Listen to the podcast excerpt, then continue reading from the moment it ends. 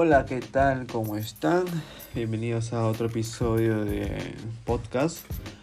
En esta ocasión voy a hablarles de un futbolista que es considerado por muchos el mejor futbolista de la historia del fútbol en el planeta. Considerado el mejor por entrenadores históricos, jugadores importantes, eh, máximos ídolos en el fútbol. Y este es Lionel Andrés Messi más conocido como Leo Messi.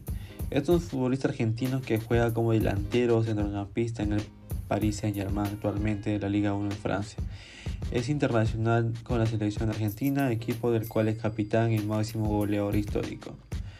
Eh, Leo, eh, como muchos lo conocen, es, es el único futbolista en la historia que ha ganado, entre otras distinciones, seis veces el balón de oro, los cuatro primeros de forma consecutiva, además de recibir seis botas de oro eh, un FIFA World Player y un TVS FIFA.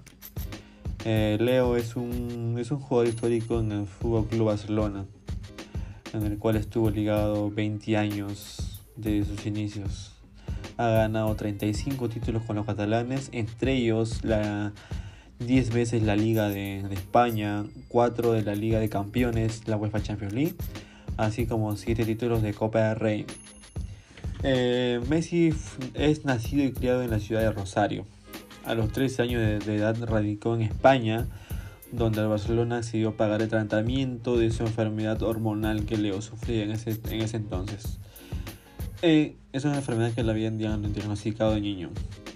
Después de una rápida progresión a través de la Academia Juvenil de Barcelona, hizo su debut oficial con el primer equipo a los 17 años en octubre de 2004 a pesar de ser propenso a lesiones en los inicios de su carrera, Leo Messi siguió dándole ahí jugando y respectivamente recibiendo su tratamiento para poder seguir en su carrera.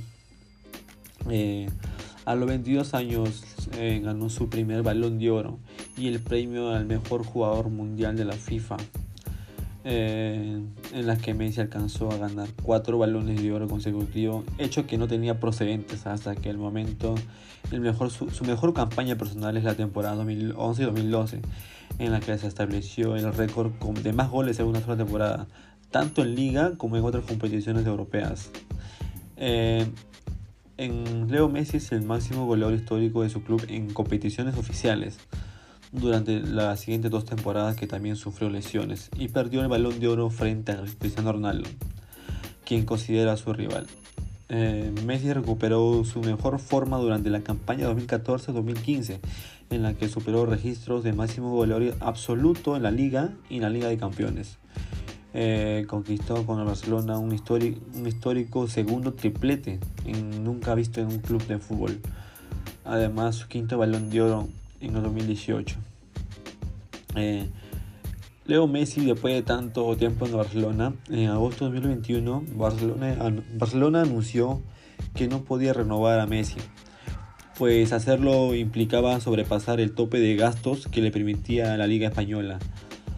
Así la historia de Barcelona y Messi llegó a su fin. Después de 20 años llegó a su fin. Tras más de dos décadas en las que el argentino jugó 778 partidos y marcó 679 goles, donde ganó 35 títulos, entre ellos están 10 ligas y 4 ligas de campeones. Donde Leo Messi en su, conferencia de prensa de despedida dijo, lo di todo por este club, desde el primer día que llegué hasta el último día que me voy.